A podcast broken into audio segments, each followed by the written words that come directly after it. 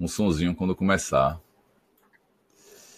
Olá, bem-vindos a Um Quase Tudo. Hoje comigo, com Juliana Saldanha, a nossa convidada aqui, Ludmila Garcia. Hoje fazendo o Triângulo das Bermudas, né, Ju? Salvador, na Bahia, Brasil, Paris e Lisboa. Isso aí, um triângulo bem grande das bermudas. É, as duas pertinhas ali, quase para se bater. E hoje a gente vai falar de queijo. Falaremos sobre uma síndrome que nos acomete em vários momentos dessa jornada que nós temos, seja de empreendedor, dentro de uma empresa, fora de uma empresa, que é a síndrome do impostor. Quem, quem nunca sofreu dela, né, que levante a mão aí, porque eu não conheço ninguém que não tenha já tido essa, essa hesitação. A gente vai falar um pouquinho sobre esse tema e para ilustrar, na verdade, para trazer mais uma expertise técnica, a gente convidou a Lud, Ludmila Garcia, é psicóloga, e ela vai se apresentar aqui para a gente, mas eu tenho várias dúvidas e eu quero ah, compartilhar, enfim, meus momentos dessa semana e quero também capturar um pouco da expertise dela para a gente poder, enfim, aprofundar nesse assunto. Se o BBB tem boca rosa, a gente aqui no Quase Tudo tem a boca vermelha de, Lucia, de Ludmila Garcia. Esse batom, aqui, né? é, esse batom vermelho dela é porque a galera que estiver ouvindo pelo podcast não vai poder apreciar, tem que olhar, tem que dar uma chegada lá no YouTube para poder olhar. Mas Ludmilla, marca pessoal dela, né, em destaque, é o batom vermelho e a risada para trás.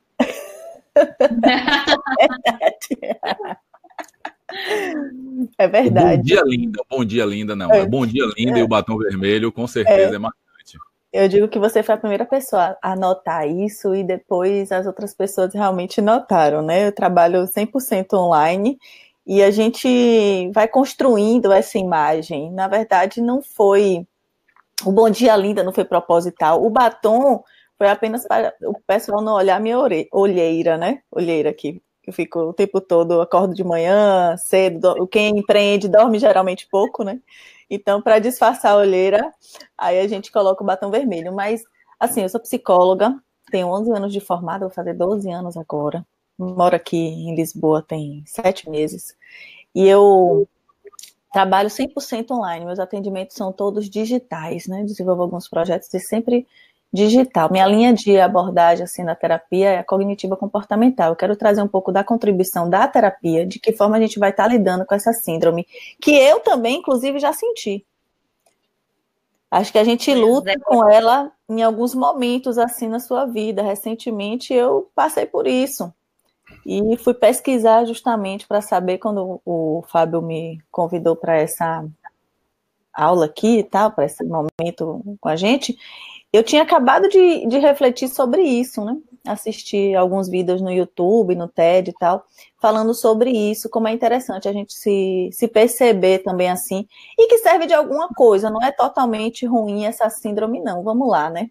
Vamos discutir não. sobre ela. É, é inclusive, uh, aqui pesquisas, né, trazendo aqui ó, as pesquisas científicas, falam que 70% das pessoas, isso Uh, em qualquer área, não é só o empreendedor, não é só o expert, todo mundo em algum momento uh, evidencia, passa por isso em algum momento. E eu também, semana passada, foi muita coincidência, porque foi o tema que a gente escolheu para esse papo, e semana passada passei por alguns dias muito difíceis, em que eu mesma questionava bastante, será que realmente eu tenho a competência? Será que eu não sou uma fraude? Será que eu vou dar conta?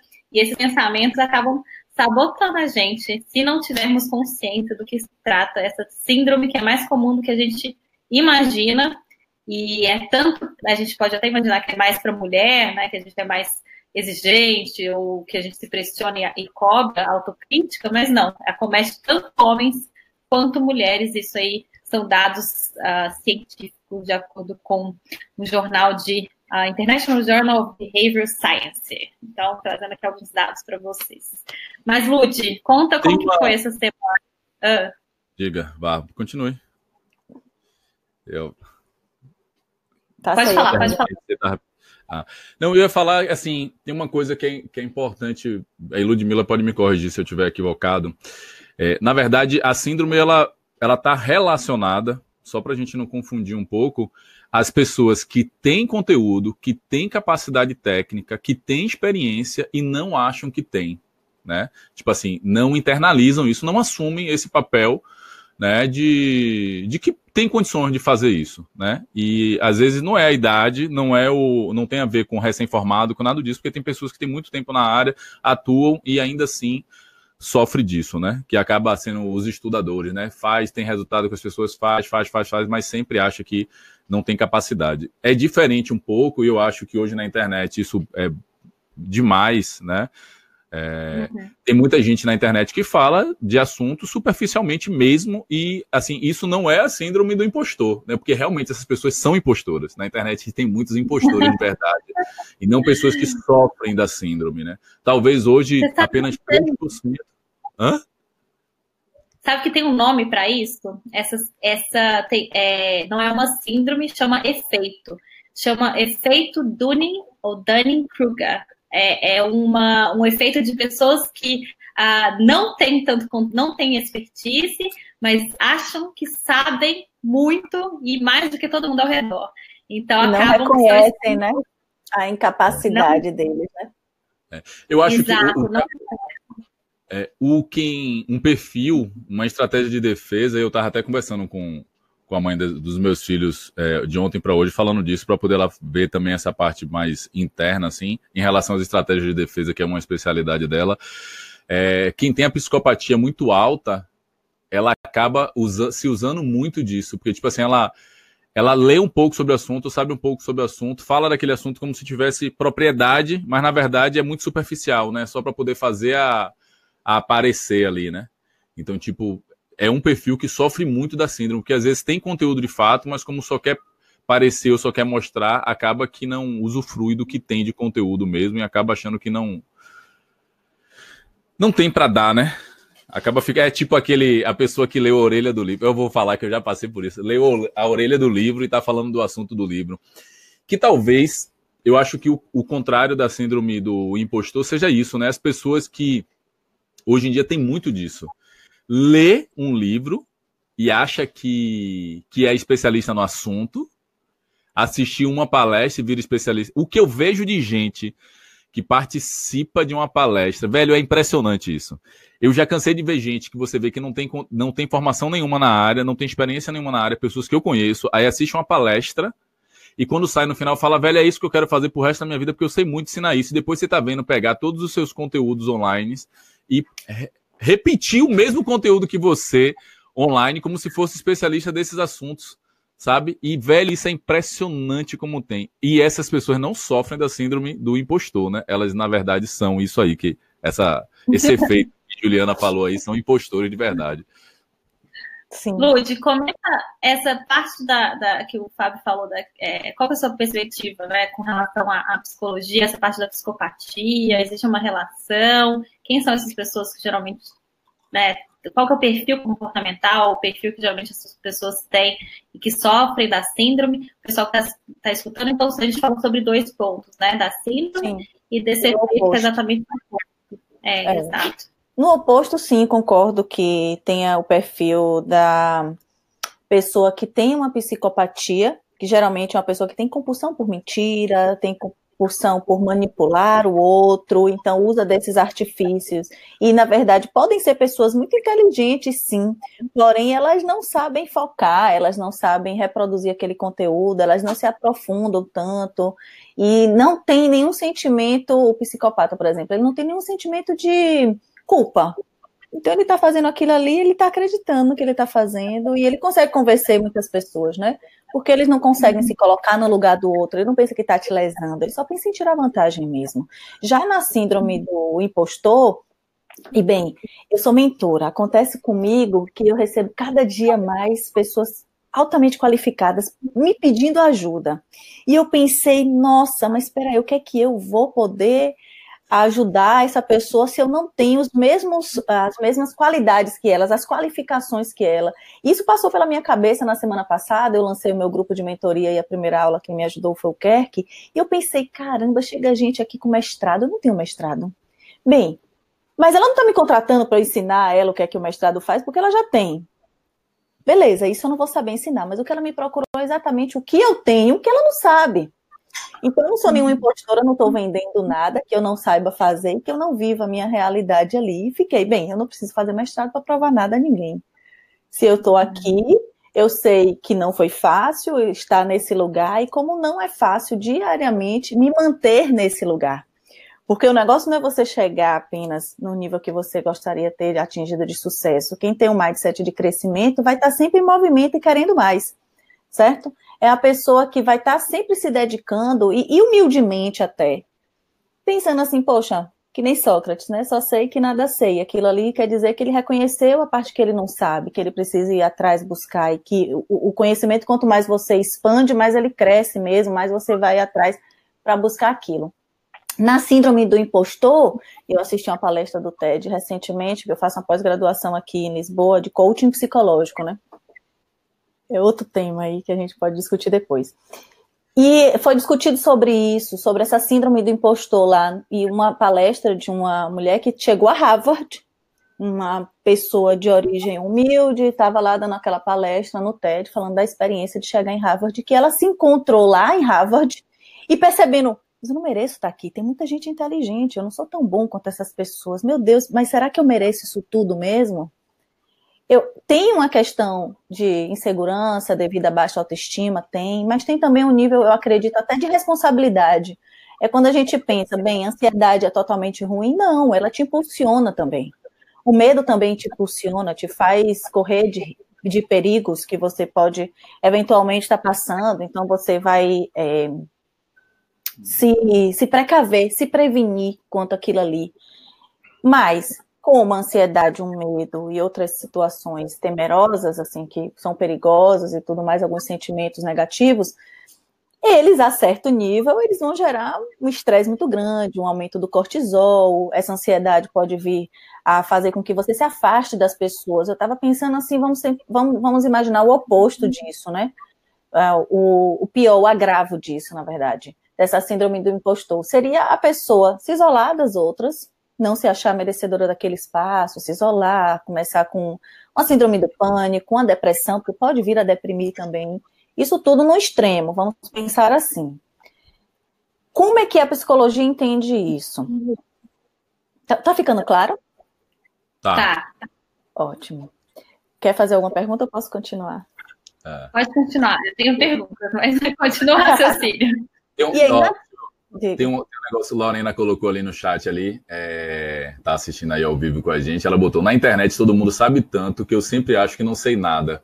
E é verdade que a internet só prejudica nesse aspecto, né? Porque a forma que as pessoas colocam ali é, fica parecendo que sabe muito, e aí quem está do outro lado às vezes não entende ou não compreende o que está colocando ali e acaba passando por isso. Talvez tenha muita gente que sofra disso, Lud, no sentido de é, quem sofre se paralisa acaba não começando, uhum. não gerando conteúdo. São pessoas, talvez, que têm uma característica daquela. tem medo do sucesso, né? Então não faz ou não começa porque ai, não, não sabe se vai sustentar ou se depois como é que vai ser lá na frente. E acaba adiando tarefa, com medo de se expor, de aparecer, se sabotando o tempo todo por conta desses aspectos. Se compara muito com outro, porque quando vê isso, e a internet eu acho que é um prato cheio para isso, e acaba hum. trocando os pés pelas mãos e fazendo algo que não deveria fazer, que é tentar agradar a todos. Né, nesse aspecto de ah, já que os. Ah, como é que é? E aí tentar agradar para poder ficar parecendo que tem uma, uma, uma amizade, um, um ambiente ali mais confortável para ela ficar à vontade para poder falar sobre aquilo, né? Ter mais confiança em falar, né? E aí precisa, como você falou, precisa de alguém que ela admire ou que ela veja que essa pessoa fez aquilo, porque como você falou, não tem a ver com o conteúdo acadêmico. Por exemplo, a doutora, às vezes o que ela quer não é isso, é a exposição, é ter coragem, né? É ter autoestima, é ter isso, né? É passar pela síndrome da impostora e realmente colocar o que ela sabe de fato ali, né? Então, como é que ela pode começar a fazer isso? Né? Eu acho que os vídeos são é um grande termômetro disso, né? Gente que tem conteúdo e não consegue gravar, não consegue se expor, não consegue colocar cara. Acho que com medo da avaliação das outras pessoas em relação ao conteúdo, se está falando certo, se não está, como é que é. É, mas as pessoas que são responsáveis, que têm responsabilidade, né? Quem trabalha tem responsabilidade, tem problema. Elas têm cuidado Então elas hum. têm um nível de autocrítica. Você sabendo que você consegue dar o seu melhor e produzir algo bacana, você vai querer dar o seu melhor. Então, se você não dá o seu melhor, o que, é que pode estar havendo por trás disso? Por que, que eu estou procrastinando? O que é que está me paralisando? Eu não me organizei direito? É a questão do tempo? Eu subestimei o nível da tarefa, o tempo que eu precisaria me dedicar a ela? E isso vai gerando em você certo desconforto e, e paralisa muitas vezes. Nessa hora, porque você, além da autocrítica, você sabe que você está sendo avaliado. Óbvio que quando a gente chega em certo ponto, a gente está sendo mais olhado, mais observado, a, a, demanda aumenta, a responsabilidade aumenta, a cobrança, de modo geral, vai aumentar. A gente tem que saber lidar com o sucesso dessa forma, né? Para administrar esse processo, para poder sempre equilibrando, óbvio quando a gente se dedica a algo, a tendência natural é que a gente se automotive quando a gente vai vendo os resultados e tudo mais.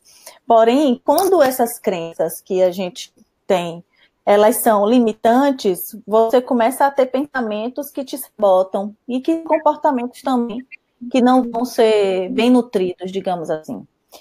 E aí qual é o prejuízo disso? É você achar que eu passei na prova, mas qualquer um passaria. Isso é um pensamento distorcido. Né? Uhum. Eu começo a diminuir as minhas, as minhas, os meus ganhos e elevar as minhas perdas. Tipo assim, eu, eu perdi uma questão, errei uma questão. Pô, eu sou muito burro. Então, eu me defini como isso. É, na verdade, uma crença limitante que pode estar tendo prejuízo não só na vida profissional dela, mas na vida pessoal, por exemplo. Eu acho que eu não sou capaz de ter sucesso na vida profissional, assim como eu não sou capaz de manter uma relação, assim como eu não sou capaz de. Até amoroso do tipo, é muita areia para minha caçamba, né? Né? Aí você se diminui. É, acaba aceitando menos do que você merece, do que você gostaria perdendo a sua identidade, porque você acha que tudo está acontecendo, a culpa é sua. Então, há um processo de culpabilização também, de personalização. Diz, ai, meu Deus do céu, aconteceu, é sobre mim que estão falando, é o meu respeito. Isso aqui tem dizer. É, você acha que tudo está acontecendo e está girando em torno basicamente de você, assim, que você é o foco. Então você não consegue analisar as outras coisas ao redor, você foca apenas em uma e supervaloriza, né? O prejuízo, como eu, eu falei.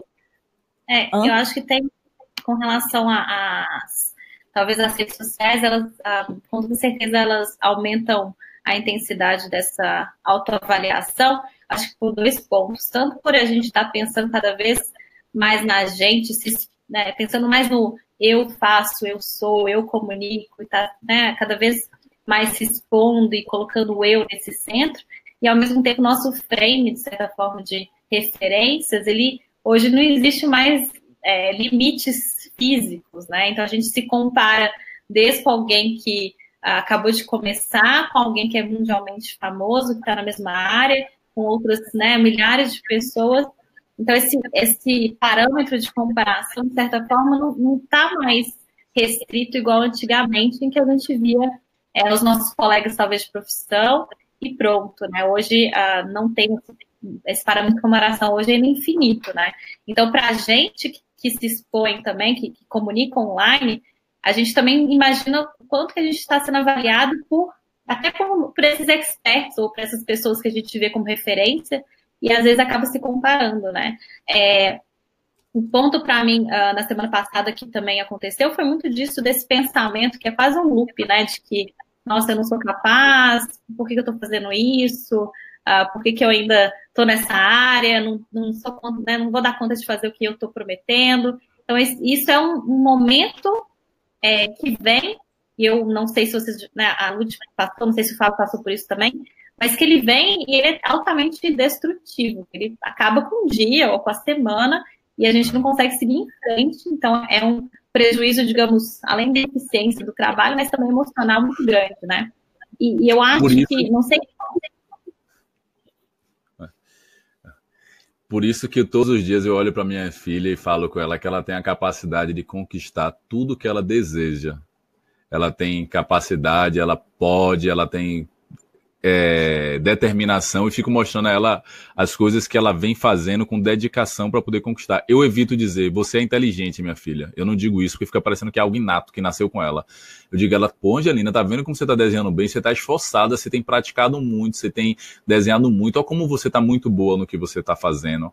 Tudo que ela vem se dedicando, vem tendo resultado, eu venho dizendo isso assim para poder incentivar ou dar poder, dar autoestima a ela lá na frente, né? Isso dos mínimos detalhes, desde seus cachos são lindos, né? Para poder ela se identificar e assumir o que ela tem, a forma que ela se veste, o que ela se arruma, tudo isso para poder dar esse embasamento maior. E sim, Ju, eu passei por isso. Eu na rede social, inclusive, eu sou um grande caso desse, porque assim, depois de 16 anos já atuando, fazendo marca, trabalhando com grandes marcas, né? Porque aqui eu, eu, já falei aqui na outra vez, eu atendi VET durante dois anos aqui em casa, mas eu não botava cara, eu não falava dos meus clientes. Até hoje eu muitas vezes não falo dos clientes que já passaram por mim e tudo, porque ainda existe essa esse cuidado, essa talvez, talvez tenha aí essa instaurada essa síndrome do impostor em alguns momentos. E aí eu fiquei durante eu tirei as fotos em 2015 para a rede social, eu fiz a estratégia toda de rede social em 2015, uma agência fez para mim, a Ana Ju aqui, estratégia em mídias sociais, que é da Escola Cafeína. É, eu tava com tudo pronto, mas eu só comecei a fazer tudo em 2017, é que eu esperei mais de dois anos para poder comunicar. Então, tipo assim, todas as fotos que eu usei no início da minha rede, com o fundo da parede de quadro negro, com os desenhos, tudo eram conteúdos, foto, tudo era preparado lá atrás. E aí foi aí que entrou o Marcelo na época, porque o que o Marcelo fez especificamente para mim não foi estratégia de conteúdo, nada disso. Foi virar para mim e falar assim, velho, começa. Não fique esperando um site, não fique esperando isso, não fique esperando aquilo. Comece. Você tá com tudo pronto aí, comece a fazer. Então, acho que esse foi o ponto. Quando eu comecei a fazer e que as pessoas começaram a me retroalimentar, com, eu acho que os depoimentos são perfeitos para isso, né? Quando, a, quando você acorda e tem um depoimento daquela, você mudou a minha vida, você me ajudou a sair disso, você me ajudou a sair daquilo, você me deu coragem para poder virar home office, você me deu coragem para poder fazer isso. Eu acho que essas coisas fazem com que a gente perceba o quanto de valor tem no que a gente divide, do que a gente compartilha. Porque a gente pode ser grandes exemplos, né? Como Ludmilla falou ali, é, o quanto ela passou, né? As pessoas às vezes vê o final, todo mundo quer chegar onde a gente chegou, ter o que a gente tem, fazer o que a gente faz, mas ninguém está tá disposto a passar pelo que a gente passou ou pelo que a uhum. gente passa. E eu é. acho que esse, esse ponto é importante mesmo.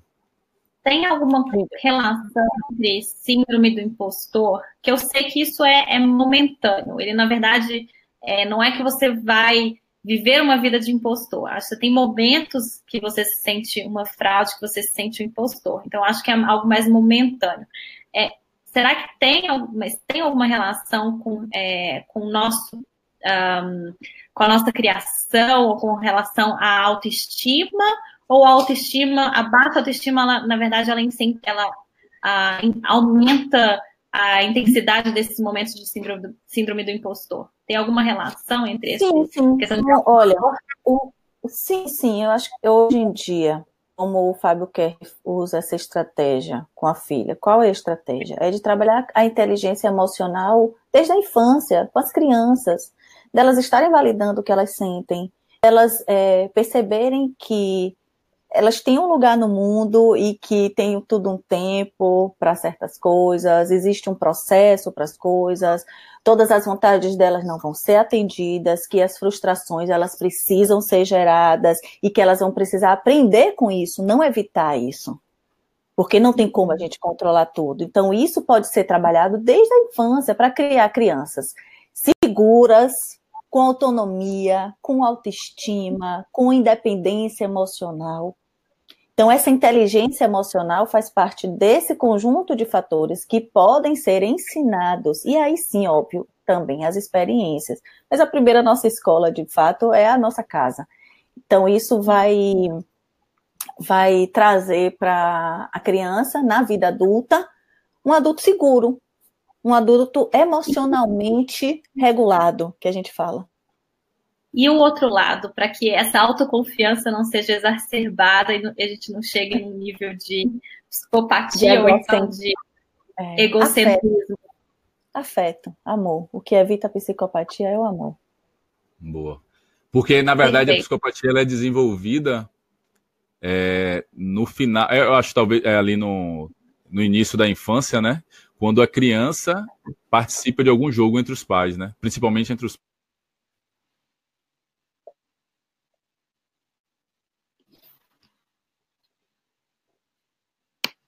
Oi? Eu não escutando não mais.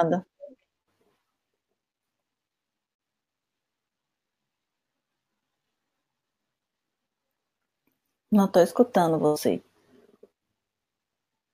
Ixi. Falhas técnicas. É, deixa eu. A Georgia mandou aqui uma, uma mensagem, Lore. É, Lude, a gente pode uh, responder Sim. ela também. Ela está passando um, um, pouco por isso atualmente.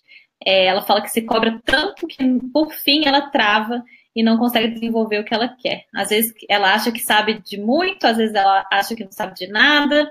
E aí, o que, que ela pode fazer para quebrar isso? Porque ela vê muito essa questão né, na comparação da internet, é, pessoas que sabem mais do que ela.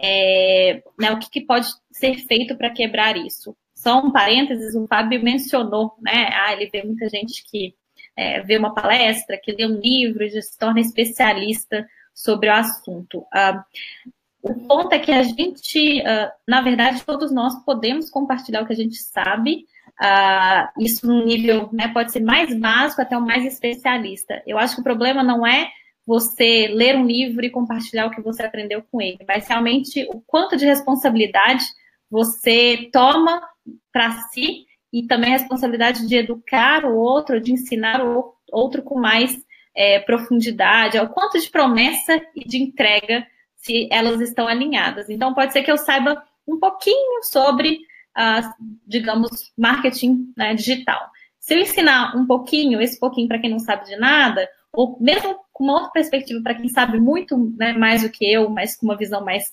nova, desde que eu tenha a responsabilidade da entrega do que eu prometo, tudo bem. Né? Não é um caso de a gente se paralisar porque só podemos compartilhar conteúdo quando a gente é especialista, né? Mas eu acho que está mais relacionado é, a quem, autodenominação e essa questão da, da psicopatia, talvez, ou de se achar que sabe mais do que todo mundo e fazer de forma irresponsável. É, mas no caso, se a gente chegou nesse momento, Lude, de, poxa, eu estou aqui no mundo de pessoas uh, que sabem muito e agora eu estou no momento que eu acho que não sei de nada. Foi o que eu passei também, viu, Georgia? Nossa, por que, que eu estou nisso? Estou cansada é, de ficar me cobrando e etc. E agora, como que eu posso sair desse ciclo, desse momento de síndrome do impostor? Tem alguma dica para a gente poder se movimentar? Sim, sim. É, bem, o que é que acontece?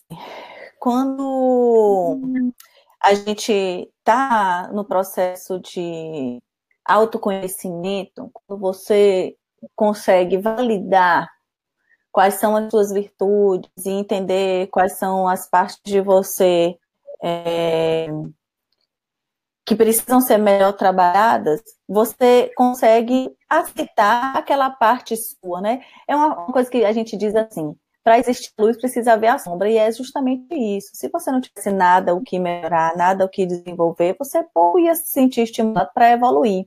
Então, pegar essa questão da autoaceitação, que é muito importante. Eu trabalho muito isso na terapia da autoaceitação, é a terceira onda que a gente fala da terapia cognitiva comportamental, de é, você ter autocompaixão por si mesmo, né?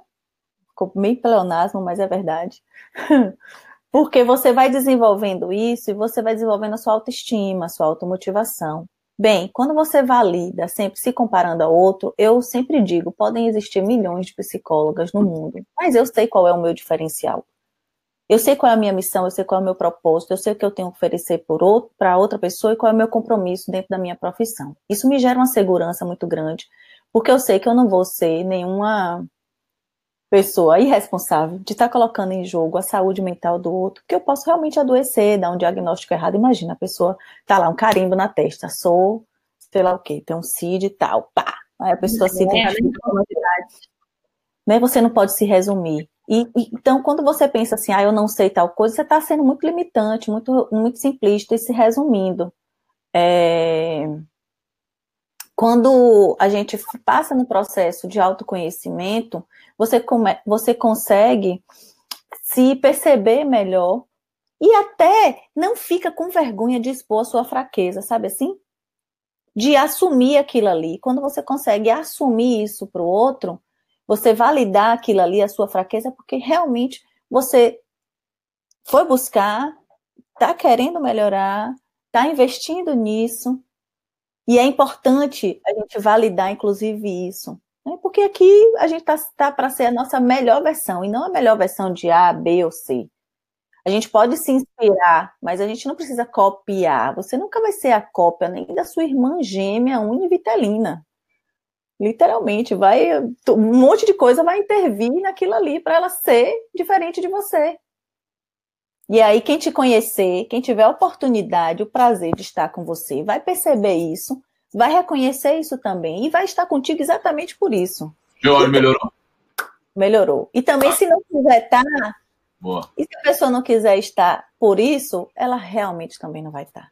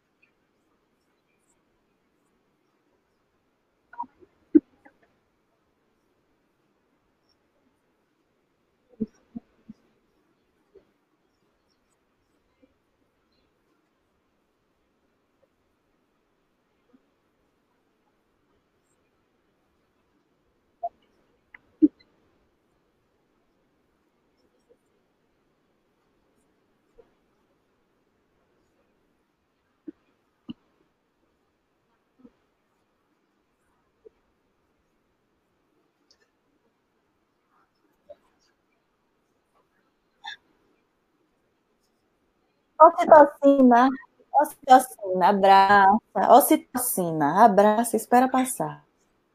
Ocitocina. É, eu perdi um pouco. É.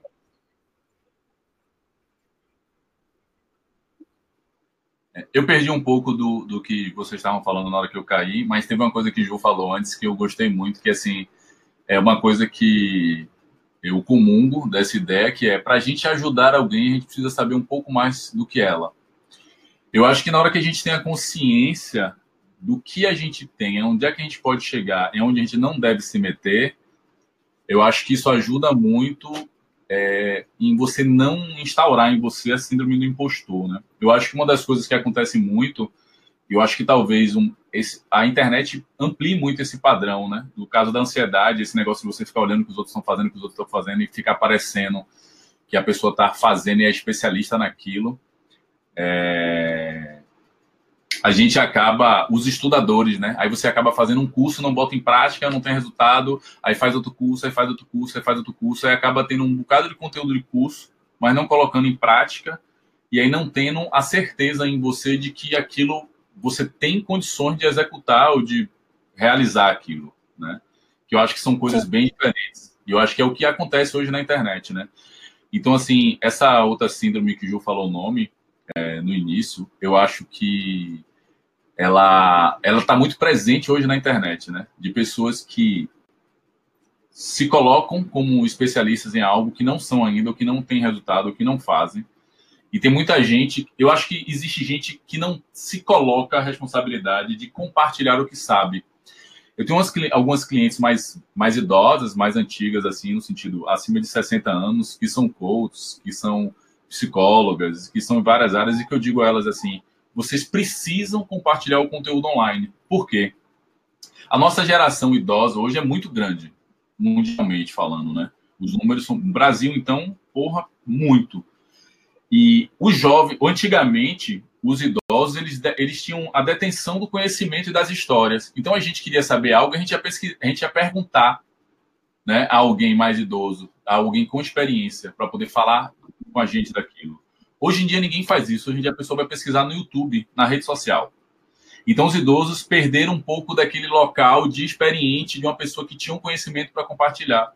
E aí, nem eles colocam conteúdo online para poder ter as pessoas com conteúdo online com comprovação offline e ficam de longe falando, reclamando ou alguma coisa do tipo de chegar na internet, porque querem chegar na internet no mesmo nível, e aí não vão. Profissionais de 30, 40, 50 anos que querem chegar na internet não conseguem colocar a cara, não conseguem falar, e aí acabam deixando de compartilhar o conteúdo, né? E aí talvez nesse momento se instaure essa até essa síndrome do impostor no sentido de pô aqui na internet como é que eu vou colocar isso? não se sente preparada para colocar ali. Então, aquela pessoa que vive fazendo um monte de curso, é um curso atrás do outro, é um curso atrás do outro, e não se sente capaz ainda, preparada, deixa passar o time do negócio, e você, pô, perdeu a oportunidade, amor. O cavalo selado passou, monta, depois você administra as outras forças, a velocidade, o ritmo e tudo mais, o que é que está interagindo ali, entendeu? É exatamente Tem uma. Isso Vou adicionar aqui a, uma, uma bibliografia interessante, que é Os Pensamentos Secretos de uma Mulher de Sucesso. É, é de uma autora que chama Valerie, Valerie Young. Ela é uma especialista em síndrome do impostor. E aí tem alguns pontos. Uh, é, é, um livro né, que uh, o pessoal que está acompanhando aí pode pesquisar. E ela faz, uh, encontrou alguns pontos aqui que são reflexos ou sintomas que mostram que você está passando por uma síndrome do impostor. Um deles é esse mesmo que você mencionou, Lud, que é essa questão dos experts, né? Eles sentem que eles precisam saber de cada pedaço de informação e tá sempre pesquisando constantemente para saber com toda certeza que eles não estão errados, de que eles estão realmente 100% certos, sabem toda a verdade profunda. Então, estão sempre em constante pesquisa, aprofundamento, aprofundamento, aprofundamento, mas não conseguem levar isso para um próximo passo, para uma ação, para uma coisa aplicável. Então acaba que é o quê? É um loop que ela não consegue sair, porque acaba achando que não sabe tudo. E é dificilmente a gente vai saber tudo né, do mundo inteiro sobre aquele assunto. Então ela acaba ficando um, né, presa nesse, nesse loop e não faz nada de útil com isso, né? Uh, tem os perfeccionistas, né, que o Fábio mencionou mais cedo, então eles estão sempre querendo chegar a um nível de perfeição inexistente, também não fazem nada com isso, acabam perdendo o time, é como quando vocês falaram. Tem os gênios, que são considerados gênios naturais, e que eles uh, são gênios que acham que tudo vem fácil e quando não conseguem alguma coisa, facilmente acham que não servem para isso, né? Acabam Mais tendo. É, é, é, exato. Acabam que, não, isso aqui eu não tenho competência, não veio fácil para mim, eu não vou continuar. E tem um que eu achei muito interessante, que eu também já, já passei por isso, que são esses solo entrepreneurs, né? A gente trabalha de forma autônoma, os liberais, é, que acham que tem que cumprir todas as tarefas por conta própria. Então, não sempre delegar, né? Os centralizadores, os que acham que, que só eles são perfeitos. Isso eles não fazem, além dessa parte do, do controle, não fazem porque eles não querem pedir ajuda para não mostrar que são incompetentes. Então, acham que tem que saber fazer tudo porque não querem mostrar e não querem ser vistos como impostores, talvez, ou como alguém que não tem competência. Então, isso é uma forma também de, de expressar essa síndrome do impostor. E, enfim, são algumas, algumas, né, alguns sintomas que a gente pode observar na gente mesmo para a gente poder evitar. Eu peguei, eu peguei, tem um, tem um resumo aqui bem legal disso aí também tem a ver com o Pijou. Ela traz assim para identificar a síndrome, né? A, a, pessoa que tem necessidade de se esforçar demais, autossabotagem. É, essa autossabotagem é massa porque as pessoas às vezes ficam com esse negócio de não querer errar, né? Não sabe muito, não pode errar adiar a tarefa, medo de se expor, comparação e querer agradar a todos. Ele traz um negócio massa aqui que ele fala, tem a ver com o que Ludmilla falou, né? Que o tratamento normalmente é feito com a busca de um mentor, que é compartilhar inquietações e angústias com um amigo, que aí eu digo para você buscar um terapeuta, porque é engraçado esse, esse ponto, e Ludmilla falou lá atrás, que eu acho que é o grande receio hoje do online. Por exemplo, sei lá, cursos simples. Vou falar da do coach, que está bem, né? Tem coach de tudo hoje em dia, e tem pessoas que fez um curso de um final de semana e se dizem coach, vão trabalhar com coach. E que não tem consciência da necessidade da pessoa buscar uma psicoterapia mais profunda ou acompanhamento. E Lud, tem um produto, o Pense Magro, né, que ela ensina outros psicólogos a trabalhar, que é trabalhar a questão do emagrecimento por uma questão do mindset e não da alimentação em si diretamente, né, que é a onda da compulsão, etc. Então, tipo assim, é, essa na hora, a, a, a importância da gente tratar as origens e não apenas o sintoma, e como profissional a gente saber até onde a gente pode ir. Né? Porque, tipo assim, sei lá, eu como Juliana como personal brander, eu como personal brander num aspecto até mais, é, eu trabalho mais a parte até introspectiva do que técnica, ajuda em uma parte estratégica e técnica muito, muito rica, né? Inclusive é dela isso, né? A onda dos livros, dos esquemas, das coisas. Ela sempre tem as referências e eu acho isso ótimo. Eu, inclusive, bato boca de vez em quando na internet, porque às vezes o cara coloca um conteúdo e eu pergunto. Às vezes é tão esdrúxulo ou tão equivocado a defesa que eu digo, velho, você tirou isso da onde? Qual é a referência que você tirou? Né? Ou então pessoas que defendem algo que eu sei de onde é que saiu, que eu sei qual é a origem, que eu tenho a referência, às vezes eu pergunto só para instigar. Qual foi a referência que você tirou isso, sabe? Ou então faça um, um contraponto, um argumento para poder saber se a pessoa tem argumento para discutir. Porque as pessoas apenas que chegam na internet e colocam a ideia, fica muito legal, né? Mas quando vem a contra-argumentação para você poder discutir, é isso que você faz, que você acaba percebendo se a pessoa sabe de fato ou não sabe.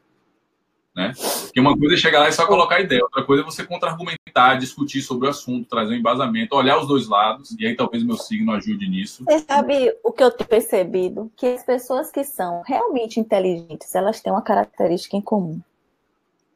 As que são inteligentes mesmo. Elas são curiosas. Sim. Elas não deixam aquela dúvida permanecer, não é tal dia eu vou estudar isso, não, peraí, aqui o celular. Pega velho, na hora. caralho, eu vou me colocar agora nesse ponto que você falou disso. É, não, conversando com a pessoa, já, você já mata a vida na hora. O na pai hora. dos burros. Na hora, porque hoje é muito fácil você ter acesso à informação. O negócio é onde você vai colher essa informação, né? Mas a informação está lá para quem quiser buscar. Só que esse interesse, as pessoas inteligentes, elas têm isso. Gente, eu tenho convivido com pessoas muito inteligentes e isso me instiga, né? Eu gosto disso. Obrigado, Lud. Oi.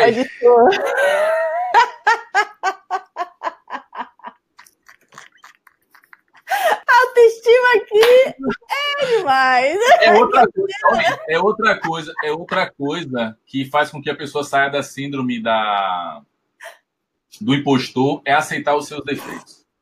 Sim, estava falando isso aqui quando o negócio caiu. É, de verdade. É, quando você conhece aquilo ali, sabe? E, humildemente, olha, eu sou mentora, né? Eu tinha uma estagiária e aí ela me pergunta, lembro que minha estagiária falava assim para mim: "Vamos estudar tal coisa?" Não. Você sabe tal coisa? Eu falo: "Não sei". Ela: "Como você não sabe isso?" Eu falo: "Veja bem, eu não sou obrigada a saber tudo. Mas a gente pode estudar junto. O que, é que você acha? Vamos estudar isso aqui?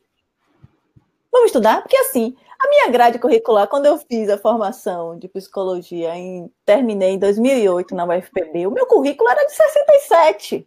O PPP, que é o Projeto Político Pedagógico, só foi implantado quando eu saí. Eu falei, nossa senhora.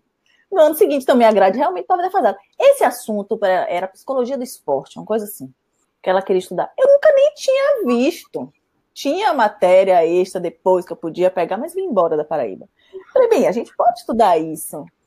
Né? Então, ser humilde em reconhecer que eu não preciso saber tudo. Eu, eu posso ser especialista em algo, hoje é importante. Eu acho que, independentemente de existirem mil médicos, mil psicólogas, mil. Enfim, se você for especialista naquilo, você tiver uma boa, um bom referencial, você vai ser lembrado. E é isso que a gente busca nas redes sociais, mostrar o nosso diferencial. E o meu diferencial, por exemplo, que eu acho que as pessoas inteligentes mostrar têm. Mostrar a sua é marca pessoal. é senso de humor e rir de si mesma. Porque eu faço piada, eu sou uma pessoa extremamente. Ó, Juliana, para quem está ouvindo, Ludmilla, tem, a gente tem uma hashtag, tem Lud Sincera, que ela, ela larga o doce de vez em quando.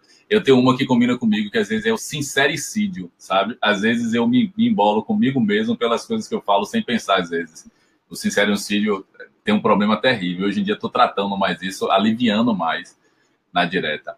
Eu vou, eu vou dar uma ferramenta aqui que eu uso dentro do desafio e que é. eu aprendi no coach sistêmico, né? Tem a ver com constelação, mas é uma ferramenta técnica também, mas quando você faz com o método da constelação ajuda muito. Que é o currículo integrado. É, você pode pegar e anotar tudo que você fez ao longo da sua vida, não só profissionalmente, mas assim, os estágios que você passou, os cursos mais longos que você fez, é, cursos que tenham um conteúdo, é, trabalhos que você realizou e que te trouxe uma experiência. Você anota todos eles, colocando post-it para quem gosta, que é o currículo integrado. Você vai colocar todos eles, inclusive experiências anteriores quando você era criança. Tipo, tem gente que fala assim: ah, eu queria muito trabalhar com produção de evento, mas eu não sei produzir evento. Mas é uma pessoa que toda vez é ela que faz a festa da família, é ela que marca, é ela que faz isso, é ela que faz aquilo, é ela que organiza. A diferença é só a proporção desses eventos. Então, o que acontece? Ela também pensar lá atrás. O que é que ela gostaria de ser quando criança?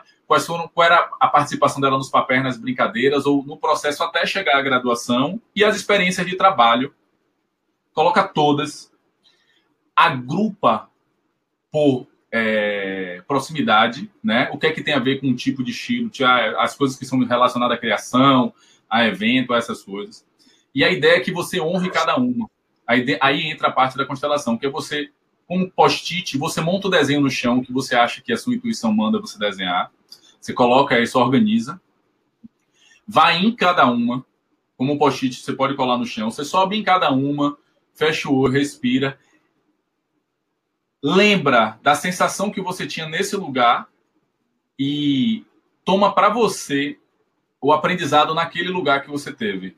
Por mais que seja um aprendizado como eu não vou fazer isso de novo, eu aprendi a não repetir isso, a não me submeter a isso de novo, é um aprendizado né? Mas você tirar algo de bom de cada momento desse, respirar fundo e tomar como gratidão, agradecer aquela experiência. É, Depois, isso é um processo, muitas vezes, que dura, sei lá, eu durei três sessões de coach seguido fazendo isso, porque eram muitas experiências diferentes e que eu não conseguia integrar elas em mim. É um exercício que, no final, você fica tão empoderado e que o que acontece quando a gente nega uma experiência que foi ruim para a gente, a gente meio que deixa isso para lá, a gente não traz com a gente o aprendizado, ou que a gente pode levar daquilo. Verdade. Então, esse, esse honrar cada aprendizado faz com que a gente, a nossa autoestima em relação àquele, aquilo ali. Por isso que eu falo assim, às vezes, porra, eu como home office, eu sou diferenciado porque, sei lá, trabalhei no shopping, na parte de atender o intermediário entre a agência, entre os lojistas, tive loja no shopping, trabalhei como o cara da da agência que atendia shopping. É, trabalhei vendendo, trabalhei no caixa, trabalhei servindo, sei lá, salada de fruta, cerveja.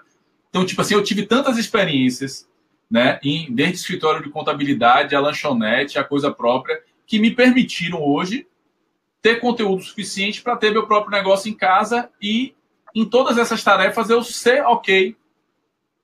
E no que eu gosto, no que eu preciso ser bom, eu ser bom quem fazer a marca, quem reconhecer a realidade da pessoa, destacar o que ela tem de melhor, o que é que pode ser visto, que são. A gente fala que não, mas, por exemplo, um toque simples desse, como o Lud falou no início, é, ela falou assim: ah, Fábio viu meu batom.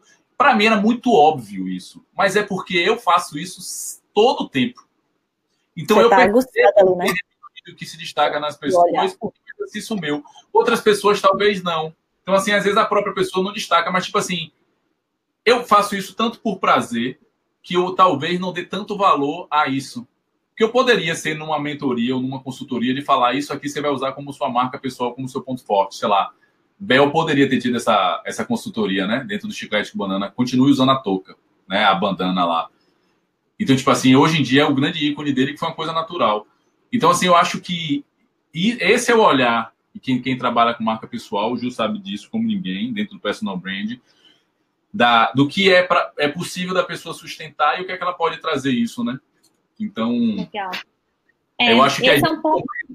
eu estou falando para eu me escutar, né? A gente entender do valor que a gente tem, que a gente pode dar e que a gente pode vender. Juliana falou isso algumas vezes. Ah, mas é barato esse valor que você falou em cobrar, e é verdade. Talvez eu dê pouco valor a isso, talvez isso esteja conectado assim do impostor. Tem, são alguns, né, alguns reflexos que a gente acaba não percebendo que quando vem natural, às vezes os nossos talentos, nossas habilidades, quando vem natural para a gente, é tão fácil para a gente fazer que a gente acaba não valorizando, porque a gente fala, ah, é tão fácil, né? Eu acho que todo mundo sabe fazer isso. E acaba tendo esses momentos ah, de não valorização. É, gente, eu vou fazer assim um resumo para o pessoal que está assistindo, assistindo ou ouvindo a gente, para a gente poder fechar e concluir. Foi, foi bastante informação, a gente trocou ideias de vários a, várias vertentes dessa, desse contexto de síndrome do impostor. A gente falou sobre a questão da é, do que primeiro que é o conceito, né, que é você não acreditar que você é tão competente quanto você parece ser, né? Então, às vezes esses momentos acometem, você começa a entrar no ciclo uh, de questionamento, autocrítica, e a gente falou alguns pontos aqui para sair dessa vibe. Igual a, a, a falou sobre a questão do abraço, de você a compartilhar com alguém, com algum mentor. O Fábio mencionou isso também ah, para você é, né, rir de, de, você mesmo, de você ser mais ah, gentil. A gente falou sobre é, a síndrome também tem um outro lado, que é aquela pessoa que acha que sabe tudo, né, mesmo não sabendo nada, que aí é, o nível, acho que entre síndrome, síndrome do impostor e esse efeito de uma pessoa que sabe muito, é, que não sabe nada e que acha que sabe muito, é realmente a responsabilidade. Né? Então a gente falou sobre isso. Falamos sobre é, a questão de se valorizar, é, sobre que acomete tanto homem quanto mulheres, e que você pode compartilhar o que você sabe sempre e não se comparar, porque essa, né, hoje com as redes sociais é, é, muito comum e a gente acaba se paralisando à toa, sendo que o foco tem que ser você servir da sua melhor maneira possível hoje o seu público, enfim, as pessoas que você quer ajudar. É, acho que a gente passou por, né, por vários. Eu mencionei um livro também aqui para vocês, se vocês quiserem ler mais sobre a síndrome do impostor, que é The Secret of Successful Women, e é os segredos secretos da, da mulher de sucesso. E, e, é isso. Acho que a gente passou por vários pontos e estou muito feliz e muito grata pela participação da Lud, ah, claro, da parceria com papo. Pois é, então, para todos que assistiram, pelo YouTube ou que nos ouviram pelo podcast. É, obrigado por estar aqui. Para quem esteve presente online, Georgia, fotógrafa maravilhosa da sua terra, Juliana, mineira. Conheci lá no Fire. Ela está morando lá em BH agora de novo. Crossfitter, tira foto de, de esportes, principalmente crossfit e motocross. Tem umas fotos sensacionais, maravilhosas. Quando eu for para lá, eu vou treinar na box só para poder levar ela para poder a gente fazer foto. É, obrigado, Bel, e a todas que estiveram presentes aqui. E aproveitem o, o, episódio anterior que a gente fala de carisma, né? E tendo Trump como um tema central, se Trump é carismático ou não, você vai saber da nossa opinião lá. E aproveite, deixe seu comentário, compartilhe com quem você gosta, e se você não gostou, compartilhe com quem você não gosta, porque é legal também. Obrigada, Ludmilla, pela participação. Obrigada a você, imagina, adorei. Adorei saber mais sobre isso, adorei seu ponto de vista, tá afinado aí na psicologia, hein? É, é sério, quando a gente não. A melhor fase de tudo é você. Tem isso é engraçado. É, uma pessoa falou assim: não deixe. Eu, eu, não, eu não, não gosto muito de ser dramático e às vezes isso me limita a não me expor. Mas assim, eu tenho acostumado, eu me acostumei agora a, nos últimos dois anos a quando tem alguma coisa que me incomoda muito, que bate muito, até esse negócio hoje em dia, às vezes, bate aquela frustração, aquele negócio de, porra, eu não consigo, eu não posso, eu não tenho condições de fazer. Eu respiro na causa e vou além da sensação da insegurança, que é tipo assim, de onde vem essa insegurança? Aí, normalmente, eu percebo qual é o local do meu corpo, Justo, meditação, que eu fiz fora para me reforçar, e aí, tipo, eu uso isso como aprendizado. Eu tô craque nessas coisas, sabe? Tem ah, gente que me vê às vezes parada na rua, respirando e dando um passinho pro lado, eu acho que deve achar que eu sou maluco, mas é. Mas eu. E aí, esse, é, muito bom, né, gente? É muito transformador, que é tipo, assim, para resumir, assim, bem em nossa cara. Você evita de mandar um monte de gente pra merda e se é. estressar o que você fala assim, mas, mas já tá lá, gente. Eu vou sair do meu lugar aqui pra quê? Pois é. Então, para fechar, cada um, cada um pode deixar uma frase. Aí, em vez de deixar uma frase, eu vou deixar uma pergunta para quem está do outro lado. E tem a síndrome do impostor. Não estou falando. Como é, é Ju, aquele nome da, da, do efeito que você falou? Efeito o quê? É, Dunning-Kruger. Alguma coisa é, assim. Juliana atrás de sacanear. É, então, eu vou deixar a pergunta para você que tem muito conhecimento, tem muita prática, tem muita experiência, mas ainda não se acha capaz. Eu vou te deixar a pergunta. Eu fiz para a Juliana essa pergunta, a gente conversando outro dia, e eu acho que cabe a você é quando foi que você decidiu ser tão dura com você mesmo? E vou fechar com essa frase, vou deixar para Ludmilla e Juliana deixar delas, para a gente poder encerrar. Um beijo a todas. Nossa, depois dessa sacada no coração, o que, que é isso? Rapaz, Vamos legal. Vamos viver ah, podemos ter, né, eu acho que vou, vou, repetir a frase aqui, podemos ter momentos ah, que a gente se sente um impostor, mas não vamos viver uma vida de impostores. Então, acho que dá para superar, acho não, temos que superar esses momentos Boa. que são passageiros. A Maria Fernanda colocou aqui o Instagram de vocês, vou colocar o de todo mundo aqui, mas diga, Lud, fecha aí. Gente, o que eu tenho mais feito ultimamente é agradecer. Então, eu tenho utilizado muito aquele Ho'oponopono. A frase não é minha, mas eu sugiro que vocês façam com o nome de vocês, para que a gente exerça o auto perdão e depois agradeça. É, tem um áudio, um áudio, um áudio, eita porra, que carro bonito. Tem um áudio no Spotify do Ho'oponopono que é um cara cantando e que dá para você poder, tipo assim, quando você tá de carro, alguma coisa, se você não quiser fazer o Oponopono por si só falando, você ouve a música e vai pensando em cada vez que ele fala o Oponopono, você vai pensando de, um, de algo ou alguém que você precisa agradecer. Mas primeiro, você faz com o seu nome. Depois eu faço com o nome das outras pessoas. Boa. Eu faço isso bastante, assim. E essa da, da respiração, um minutinho meditando, é fantástica, né? É. Você respira aí fundo e oxigena o cérebro, é maravilhoso para você não ser tão reativa. Eu tenho aprendido muito a não ser tão reativa às coisas. E o, o que me ajudou foi a meditação. Então... Fica aí, aí que a gente vai conversar ainda aqui. Galera, tchau a todos vocês. Beijo, obrigada. Até semana que Sim. vem. Semana que vem. Tchau. Tchau.